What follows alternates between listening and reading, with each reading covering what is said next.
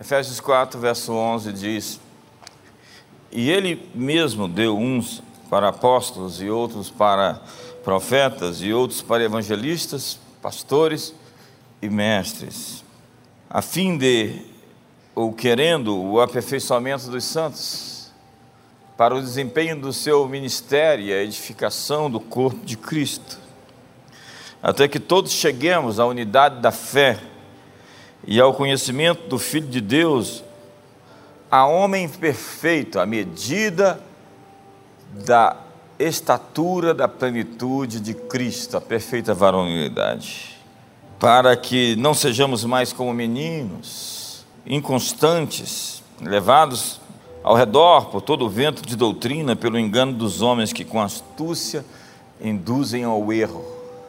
Verso 15 mas seguindo a verdade em amor, cresçamos, cresçamos em tudo naquele que é o cabeça, Cristo, do qual todo o corpo, bem ajustado e ligado pelo auxílio de todas as juntas, segundo a justa operação de cada parte, faz o aumento, cresce, efetua o próprio aumento para edificação de si mesmo em amor. Então, há tantos textos na Bíblia que falam sobre crescimento, esse mandato, essa vocação, esse imperativo da fé de viver uma vida em expansão, onde você não cabe mais dentro de você, então você tem que se explorar, se esticar, romper os limites, as fontes interiores e aparecer, se manifestar, dar-se a conhecer. Romanos capítulo 8 fala que todos nós, de maneira conjunta, somos abençoados por todas as coisas que acontecem e elas se tornam cooperadoras do nosso bem, daqueles que foram chamados segundo o seu propósito para crescer com o modelo de Jesus, aquilo que acabamos de ler, a perfeita varonilidade, a estatura do varão perfeito, a medida de Cristo. Então, a Bíblia é repleta de textos que fala sobre o nosso desenvolvimento e fala mesmo sobre o reino de Deus como algo em crescimento. As parábolas do reino estão em Mateus 13, que mostra o reino de Deus é semelhante a é, três medidas de fermento que leveda a massa, vai crescendo. Ou segundo a menor das sementes, um grão de mostarda, que se torna maior das hortaliças. Então, o reino de Deus é semelhante ao semeador que saiu a lançar sua semente. E semente fala de algo que é reduzido, é potencial limitado dentro do espaço, e que de repente rompe e começa a, mostrar quem de fato é.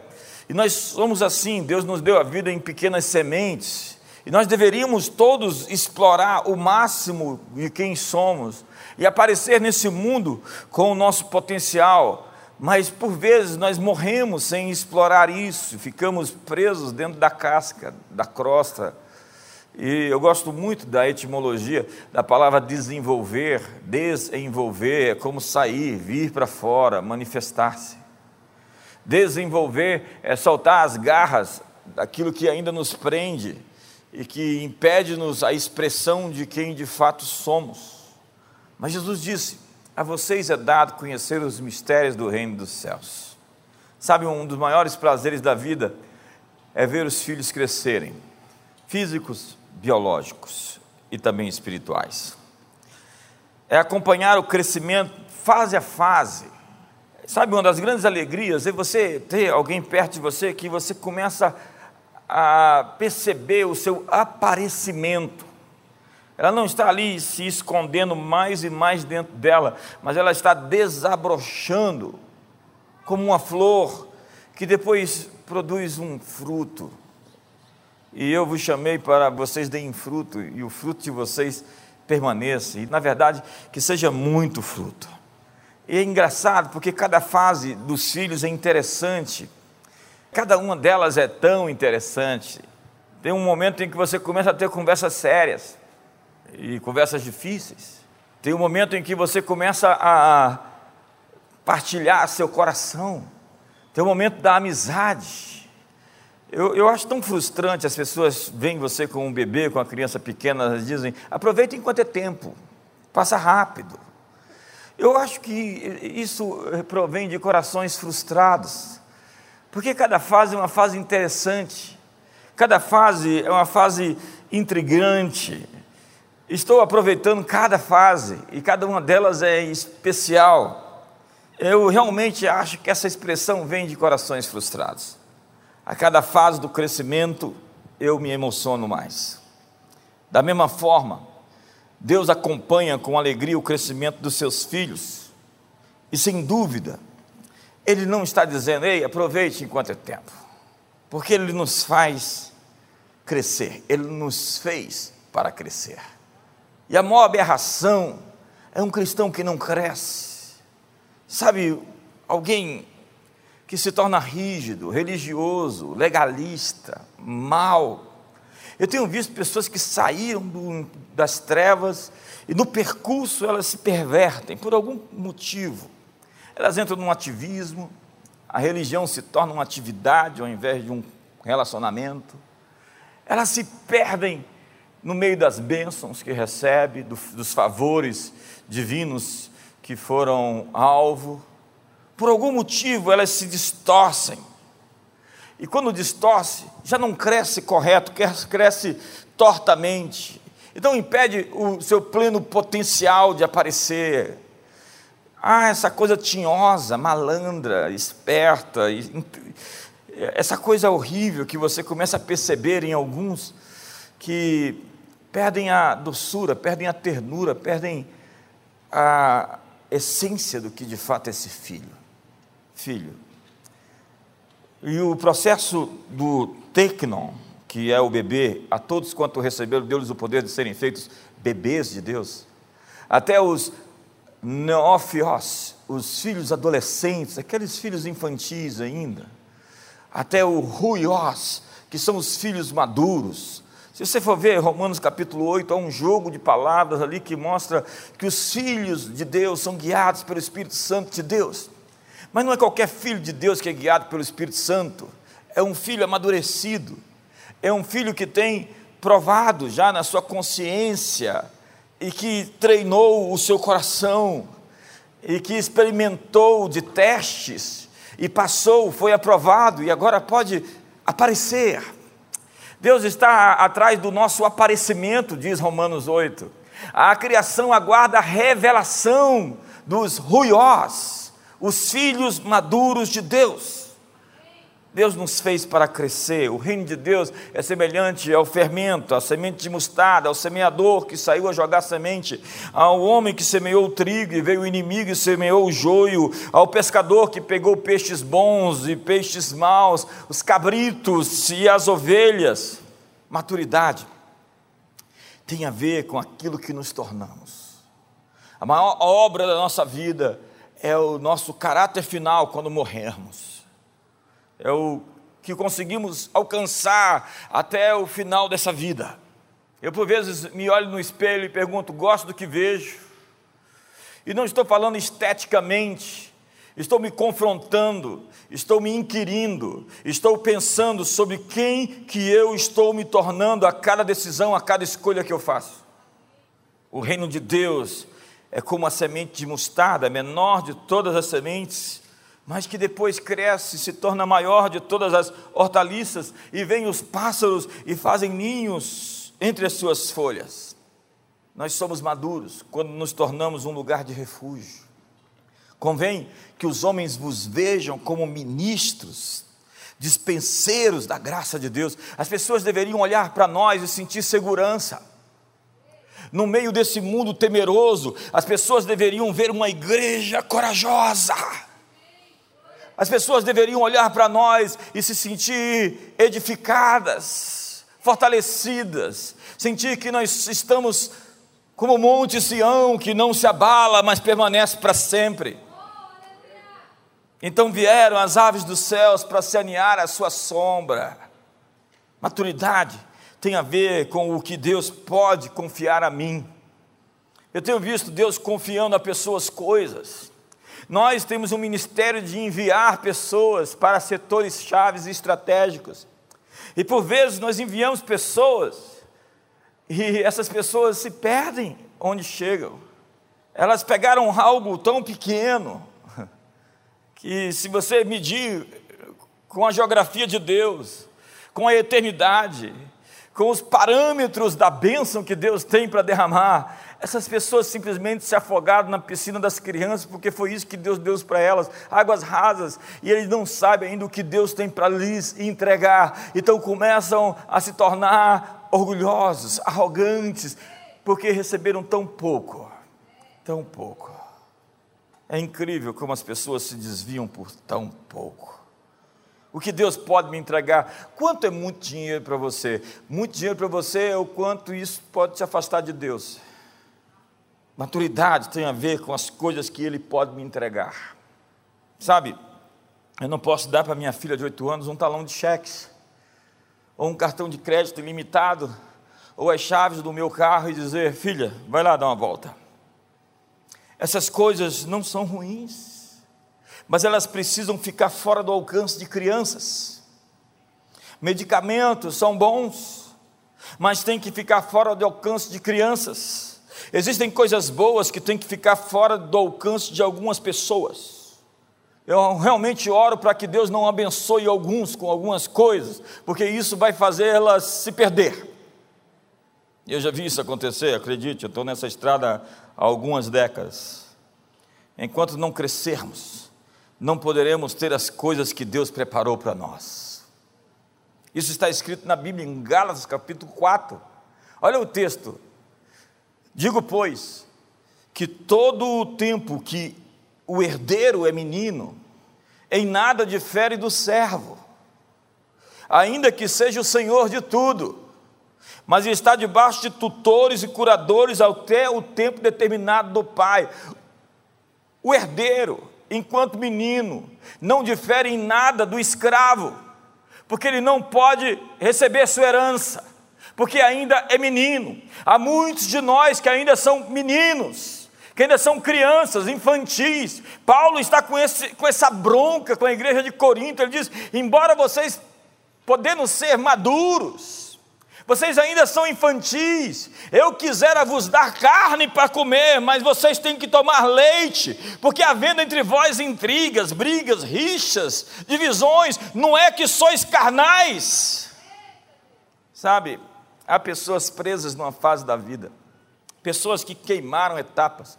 Toda vez que eu vejo uma pessoa muito infantil, apesar da idade, eu falo, queimou a etapa, está querendo viver aquela etapa que não viveu quando criança gente presa na curva do tempo, numa fase psicológica que parou de crescer, gente que parou de se desenvolver.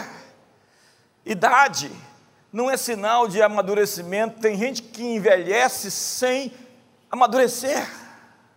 A idade biológica pode não bater com a idade emocional. Tem gente que é uma criança grande, ou um eterno adolescente, como eu disse aqui outro dia, por detrás de um adulto difícil, é uma criança ferida. Eu gosto do que diz o Pondé, apesar do que ele tem dito recentemente, não me agrada, mas ele disse que todo jovem que deseja ser sempre jovem, logo se descobre como um retardado. Se você tem mais de 30 anos e se considera a pessoa mais importante do mundo, você já fracassou como adulto. O narcisismo não é a marca de alguém que se ama muito, mas a marca de um miserável afetivo. Eu quero dizer uma palavra para os pais hoje. Dizia-se que na adolescência acontece o que se chama de segundo parto. A mudança de voz nos garotos, eles começam a falar grosso. A primeira menstruação nas meninas, viraram mulheres. A busca da identidade própria onde a pessoa procura ser original e pertencer a um determinado grupo. A questão crítica na formação é o afeto, é o amor. Quando famintos de amor ou preteridos, nós buscamos amor em qualquer coisa que se pareça com ele. Mas o meu ponto hoje não é a carência, mas o excesso. Quando proteção e permissão vazam para fazer o que eles quiserem, deixar os filhos sem regras ou sem disciplina. O garoto então faz cara de coitadinho para os pais, de menor carente, de mendigo, a fim de controlar tiranicamente a família. Carinho tem limites. Desenvolvemos tiranos que fazem de suas vontades obrigações. Atendê-lo é obrigação de todos e não existe demonstração nenhuma de gratidão. Então criamos seres ingratos que não sabe dizer obrigado e que só espera que se faça por eles tudo que podemos e não podemos. Daí geramos aquilo que chamamos de a geração eu me acho. Tem gente que não pode brincar de pique-esconde porque ele se acha. Filhos mal acostumados são incapazes de suportar frustrações.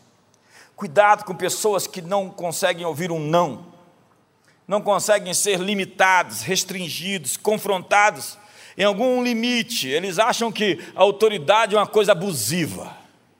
Mas o pior disso tudo é que gente inconsequente vai ter que ser disciplinado pelas consequências. E o carinho dos pais, o excesso dos pais, não será dado nas ruas. Antes, se tirassem notas ruins, os filhos deveriam ir para casa estudar mais. Agora os pais vão tomar satisfação com o professor. Como se eu deu nota ruim para o meu filho? Se eles recebem críticas no trabalho, é porque o chefe tem inveja do frescor do seu talento. Se não são promovidos em pouco tempo, a empresa foi injusta em reconhecer o meu valor. Temos pessoas com dificuldades em aceitar críticas as tarefas que não estão à sua altura, se acham perseguidos, com ego inflado e hipersensíveis, são narcisistas educados. Eu tenho medo de gente muito educada. Eu não tenho medo de demônio raivoso que grita, que briga, de gadareno. Mas o demônio encorpado, assim, sedutor, o tipo do Judas, né, que ninguém identifica, anda três anos e meio com um sujeito, ele está ali do lado de Jesus, faz os milagres e ninguém sabe de fato quem aquele sujeito vai se tornar, as escolhas que ele vai fazer. Judas parece bonzinho, ele tem uma fachada. Augusto Cury disse que num processo seletivo de contratação para um emprego, Judas seria o realmente o escolhido, porque ele era dissimulado falso. Senhoras e senhores, os pais precisam lidar com a delinquência dos filhos. Filhos eternamente dependentes são inconsequentes. E repito, inconsequência será educada pela consequência. Paulo disse: Eu não pude vos falar como amaduros na fé, senão como a crianças. Quando eu era menino, falava como menino, sentia como menino, pensava como menino. Quando cheguei a ser homem, desisti das coisas próprias de menino. Coisas próprias de menino é querer algo a qualquer custo. Foi feita uma pesquisa sobre maturidade de crianças com determinada idade. E se dava a ela cinco pirulitos, se ela quisesse receber agora, ou se dava um saco de pirulitos para ela, se ela quisesse receber um dia depois as crianças menos maduras, mais novinhas, queriam sempre os seus cinco pirulitos agora. As mais maduras disseram: Eu posso esperar um dia. Ei, eu vim aqui essa manhã dizer: Você pode esperar um dia. Você pode esperar um ano. Você pode esperar uma década.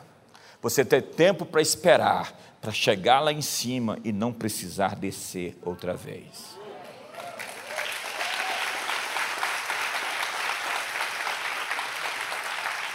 A base da maturidade é a capacidade, é a tolerância à frustração. Tem gente que não consegue ser frustrado, já vai tomar remédio controlado. Eu quero um antidepressivo. Eu preciso de um simbalta, de, um, de uma pílula da felicidade. Por quê? Por quê? Porque não fizeram o que eu queria. Não saiu do jeito que eu queria. E aí, não saiu, e muitas vezes não vai sair do jeito que você quer. Então vamos à luta de novo, vamos outra vez, vamos insistir, vamos pagar o preço, vamos fazer de novo, vamos fazer direito, vamos fazer outra vez.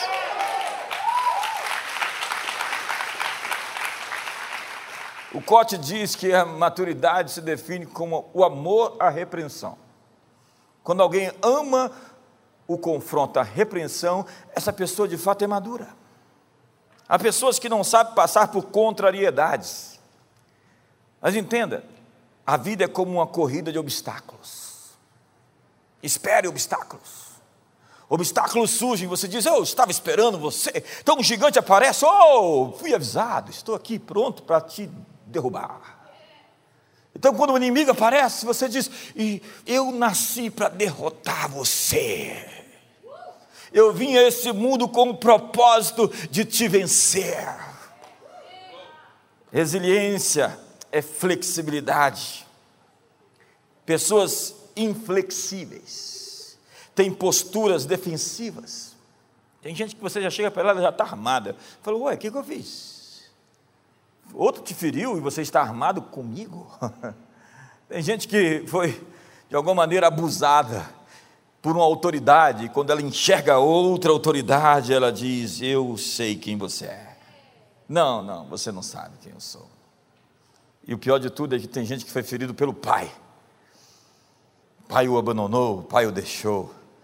Então, até hoje, ele está atrás do velho que o deixou no momento em que ele mais precisava, ferido pela orfandade. Então, pessoas inflexíveis têm diálogos conflitantes e são fáceis de ser quebradas. Sabe, alguém que qualquer coisa quebra. O Mr. Vidro, o homem de vidro. Nós já chegamos a extremos nessa vida. Paulo disse: Eu não quero vos esconder a natureza da luta que eu tive na Ásia, porque lá eu lutei a ponto de desesperar da vida. Paulo não está fazendo drama. Tem gente que faz drama com a unha encravada do pé. Tem gente que faz drama com tudo à sua volta. Tem gente que vive de drama. Tem gente que é uma vítima. Sabe, nós precisamos de uma experiência de celebração, de reconhecimento, de ovação e de desprezo, de rejeição. Nós precisamos aprender, como diz Paulo, em tudo eu sei estar contente. Esse é um texto muito poderoso. Em tudo eu sei estar contente. Eu sei ser celebrado e sei ser menosprezado. Eu sei ter o muito e sei ter o pouco. E ele termina dizendo: Eu posso todas as coisas naquele que me fortalece. Tem gente que precisa do elogio, da ovação, da celebração, o tempo todo está mendigando amor, aceitação. Mas se você não vive dos louvores das pessoas, você não vai morrer por causa das suas críticas. Maturidade é conseguir achar pontos de equilíbrio para andar sem cair. Há pessoas que vivem em extremos, e crises são os testes para as próximas fases da vida. Quando você faz o teste passa, então você passa de fase. Quantos fizeram prova aqui e passavam de ano, passavam de fase? Assim como você vai para a sala de aula para fazer prova, para passar de ano, na vida, essa grande sala de aula, você passa por testes a fim de ser aprovado. E se você está sempre preso numa mesma luta, é porque você tem sido reprovado nos testes que está fazendo. Você precisa melhorar, mudar a sua estratégia, mudar a maneira de se comportar. Se você sempre exige das pessoas aceitação, no momento em que você encara a rejeição, como diz a Bíblia, dê a face o que te fere, farte de afronta. Quando você se farta de afronta e você diz, é isso, obrigado. Quando você toma a sua cruz e como Jesus sabe ser rejeitado, o mais rejeitado de todos os homens, quando você encara isso como parte do seu chamado de crescimento e que você aceita a rejeição das pessoas sem se ferir mais, você está pronto para o seu salto, para o próximo nível, para a próxima fase. Acredito, nessa estrada nós já fomos rejeitados e repudiados por vezes. Esse é um teste do ministério. Todo homem de Deus na história, desde Jesus, Davi, os profetas, eles eram celebrados ali e odiados aqui. E isso nos dá o equilíbrio que precisamos para não viver de louvores, não viver de elogios, porque um homem é provado pelos louvores que recebe. José passou pelas fases do seu crescimento: o poço, traído, comprado pelos midianitas, vendido no mercado de escravos, caluniado, difamado. Imagine se ele fica preso ali na casa de Potifar. Então foi preso. O que fez José em cada fase da sua vida é que definiu a sua passagem para a próxima fase. Deus fez então que ele saísse da cadeia para o palácio. Nós somos feitos para crescer. E crescer dói.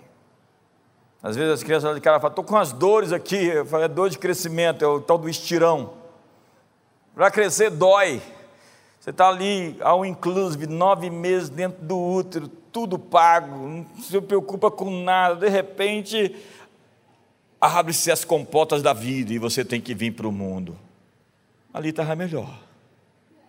Agora você tem que se acostumar a esse novo ambiente. E aí você vai desmamar. Quantos já desmamaram aqui? Alguns não. Quantos já desassupetaram aqui?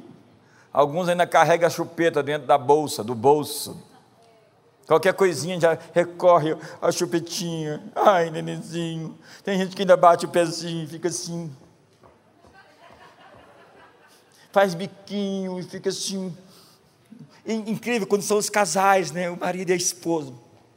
E aí fica assim durante dias. Aí fica tendo pesadelo à noite. Ele diz: Não se põe o sol sobre a vossa ira. Quer dizer o seguinte: resolva antes de dormir. Porque se você dormir com isso, vai digerir mal. E depois vai dizer que teve revelação, mas teve foi revelamento. É porque o diabo dorme com você. Quando você está amargurado, ressentido, cheio de ofensas, o diabo vai lá e encontra um cantinho e fica do seu lado. Oi. Você fala, oi. É.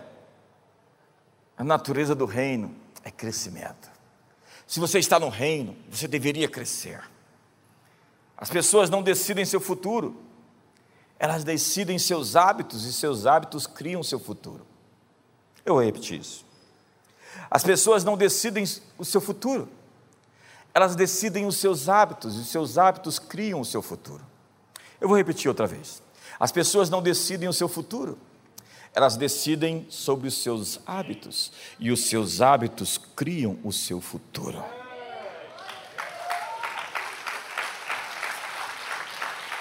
O que entra em você determina o que sai de você. Vai se encher de lixo cultural para você ver o que, você vai repensar e falar. O que você ouve determina o que você sente. A fé vem pelo ouvir, e ouvir pela palavra. As pessoas dizem: Me ajuda, eu não estou tendo fé. A fé vem pelo ouvir a palavra de Deus. Você tem que ouvir a palavra de Deus, você tem que ler a palavra de Deus, você tem que se encher da palavra de Deus. Colossenses 3,16: Habite ricamente em vós a palavra de Cristo. Se espremer você, se apertar você, o que sai é o que está lá dentro. Sua mente é o seu maior investimento na terra. As pessoas gastam dinheiro com muitas coisas. Pergunta: o que você gasta com seu cérebro? Sua mente é o jardim onde cresce o fruto que nasce e sustenta você. Não permita que uma serpente invada o jardim da sua mente, dos seus pensamentos. Sua mente é onde a sua motivação nasce, é a sua fábrica de energia, de criatividade. Seu cérebro gasta mais de 20% de toda a energia do seu corpo. Você sabia disso? Por isso que ele é preguiçoso, ele não quer pensar, porque pensar dói. Algumas pessoas, a gente publica alguma coisa na, nas redes sociais, assim, do tipo, o culto, olha, participe de uma das nossas reuniões, da, da, da, tem um banner lá em cima com todos os horários e todos os cultos, endereço e tudo mais. Alguém chega lá, qual o endereço? Que hora será o culto? Eu acho incrível esse tempo que a gente vive. As pessoas não se dão ao caso de olhar no banner e ver que está tudo lá descrito. O cérebro ele tem preguiça de pensar, porque ele gasta muita energia para pensar. Ele é um, cerca de um quilo e meio, alguns têm, têm mais, ou não, normalmente é, de peso mas ele consome uma energia, ele realmente gasta muita energia. Então, não ocupe a sua mente com pensamentos que vão te exaurir, desgastar. Tem gente que está cansado de tanto pensar, o corpo está exausto, deita na cama cansado e a mente continua trabalhando. E o pior é que às vezes a pessoa dorme e já sonha. E aquilo que você sonhou é uma tentativa de extravasar, de tentar entender e colocar em perspectiva tudo aquilo que você viveu durante o dia, as coisas que ainda te incomodam, as histórias não terminadas. Se você tem histórias ainda conflituosas, sem um fim, seu cérebro está lutando para dar um fim àquelas histórias. Então, você vai sonhar com aquilo, até que você tenha um final. Então, você pode intencionalmente criar o final de uma história que você precisa terminar. Se você, por exemplo, não perdoa alguém, aquela pessoa vai te acompanhar. É a Caroline Leaf que diz que você está ligado quanticamente com essa pessoa, uma linha entre você e ela. E você quer repudiar aquela pessoa, tirá-la da sua vida e ela vai habitar com você, dormir com você, você vai sonhar com ela até que você decida perdoar, perder no ar, liberar e diga: viva a sua vida e me deixe em paz. Eu sinto que você está pensando, seu cérebro está fazendo até barulho. Sua mente é onde a sua motivação nasce, é a sua fábrica de energia, de sua criatividade mas amadurecer é um processo contínuo. Acredite, eu preciso continuar crescendo. Qualquer líder que não cresce em uma organização se torna um obstáculo para o crescimento dos que vêm depois. Uma organização tem uma tampa, é o que o John Maxwell chama da lei da tampa.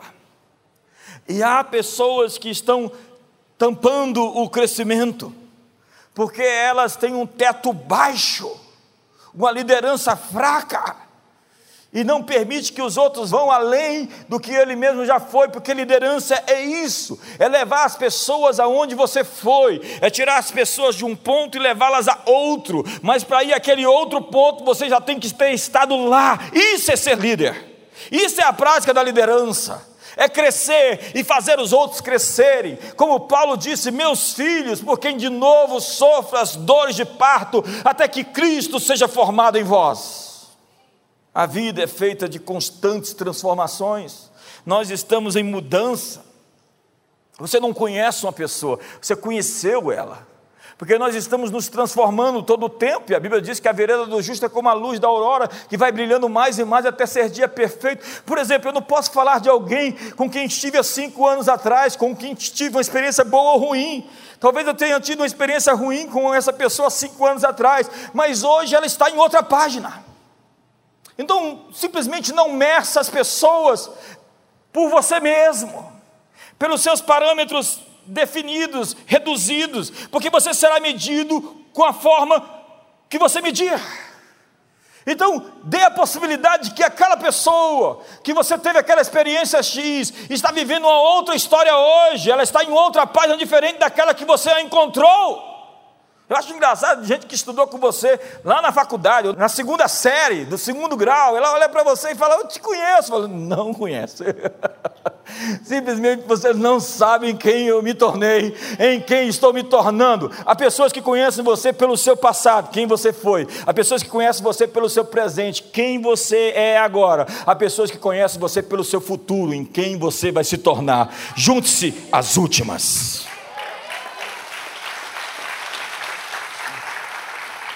Então nós somos seres em transformação e eu espero que você esteja se transformando para o melhor, porque eu já vi gente no meu caminho se desconfigurar, gente no nosso meio, e eu fico frustrado e falo, Jesus, e Jesus disse, eu também tive. Imaginou a situação de Judas, no meio de Jesus, no meio do fogo, no meio do avivamento, no meio dos milagres, com o verbo na frente, a palavra de Deus falando, a palavra de Deus falando, o verbo encarnado, e o sujeito ainda apostata. Gente que se distorce, que se perverte, que alimenta motivos, motivações erradas e comprometem a essência do ser. Salmo 32 diz: Bem-aventurado é o homem em cujo espírito não há dolo. Quando o dolo é aqui carnal, ele está aqui na epiderme. Quando é uma tentação, é uma situação.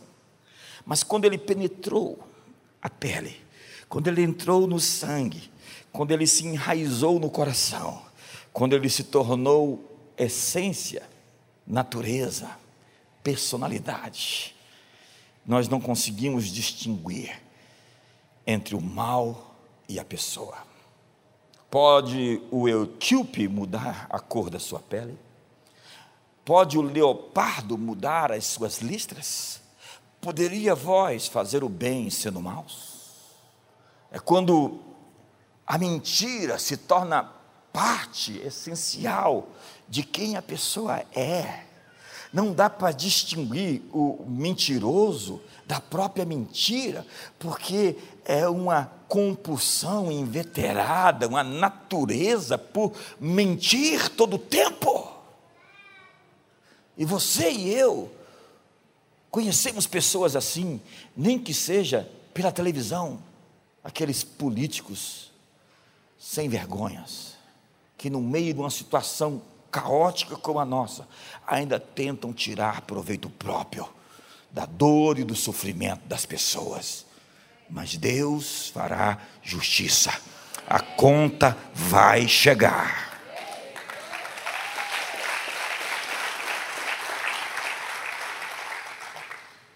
Metanoia não é simplesmente memorizar as Escrituras e ficar respondendo com textos bíblicos. Na verdade, eu tenho medo de gente que tem texto bíblico para tudo. E que ele até muda a voz na hora, ele se transforma. Porque a Bíblia diz. Fala, fala o que a Bíblia diz sem precisar que a Bíblia disse. Seja a Bíblia sem precisar anunciar sua santidade, sua espiritualidade, sua grandeza, sua pureza. A verdade é que maturidade não se define por conhecimento bíblico. O diabo sabe tudo que está escrito na Bíblia. Ele é um psicólogo milenar que nos analisa e sabe mais sobre nós do que nós mesmos sobre nós mesmos. Metanoia é ver com os olhos de Deus, é quando a verdade se entranhou dentro de nós e se tornou natureza. Como diz o salmista: escondi a tua palavra dentro de mim para não pecar contra ti. É quando essa verdade é alimentada, por isso, leia a Bíblia, leia a Bíblia, ainda que não entenda, leia a Bíblia, absorva a Bíblia. É, é, você está gerando no espírito, no coração, profundamente em seu ser, você está enraizando a verdade e ela vai produzir frutos. Há pessoas que desenvolveram o intelecto, mas são crianças nas emoções. Há pessoas maduras em trabalho e em profissão e que são completamente imaturas em relacionamentos. Maturidade tem a ver com relacionamentos, porque a comunhão te fere e a comunhão te sara. Se você foi machucado, seja bem-vindo ao mundo dos mortais. Se você foi decepcionado e frustrado, seja bem-vindo ao mundo dos homens. Debaixo desse céu não existe estrutura ou instituição ou pessoas perfeitas. A igreja é imperfeita porque tem pessoas imperfeitas. Deve ser proibido entrar por aquelas portas pessoas perfeitas, porque pessoas perfeitas são mentirosas, elas não existem. E elas vão exigir um padrão de perfeição dos outros, onde não existe concessão para erros. Elas são implacáveis. e serão julgadas pela mesma medida com que julgam. Uma pessoa não é madura até que se desenvolva vínculos saudáveis com outras pessoas. Eu respeito gente que diz: Eu tenho esse relacionamento, esse amigo há 20 anos. Ele é meu amigo, anda comigo há 25 anos. Ela é minha mulher há 25 anos, e é mesmo. Minha única mulher. Eu respeito pessoas que têm relacionamentos a longo prazo, mas há pessoas que só acham vínculos com outras pessoas adoecidas. Os doentes se juntam, os murmuradores se procuram. É a lei do magnetismo. Um gambá cheira outro gambá, porque nenhum gambá consegue suportar o cheiro de outro gambá, só se for gambá. Gambás se cheiram. Alguém disse para mim esses dias, né, Jones? Como você, um homem de Deus, fica chamando as pessoas de gambás? Eu falei, é, eu chamo de gambá, e João o Batista chamava de raça de víboras. Jesus de serpentes, de sepulcros caiados, chamou Herodes de raposa. Então, esse negócio de bicho está cheio de coisa assim na Bíblia. A gente não pode falar palavrão, então a gente chama de Amalequita, de Filisteu, já morreu, aquele cananeu. a gente não podia falar palavrão. A propósito, é, Tito capítulo 2, verso 8 diz: linguagem pura, para que o inimigo não tenha do que nos acusar. Crentes maduros não usam sua boca para o diabo falar.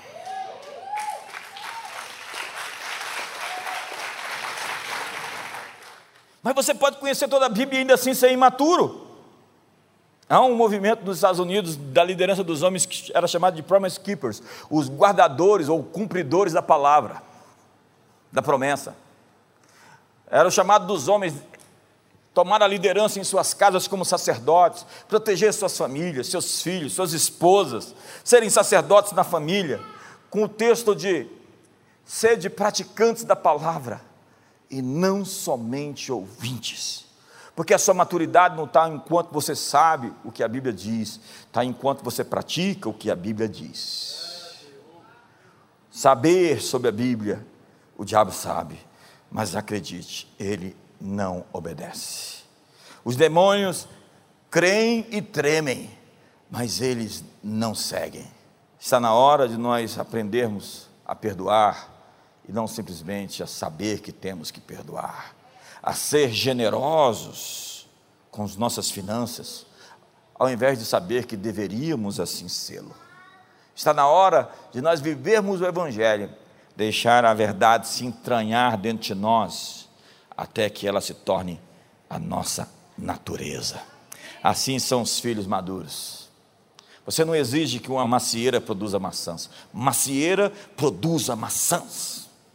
É assim que nós dizemos aos filhos de Deus: produza o fruto do Espírito, produza o fruto do Espírito.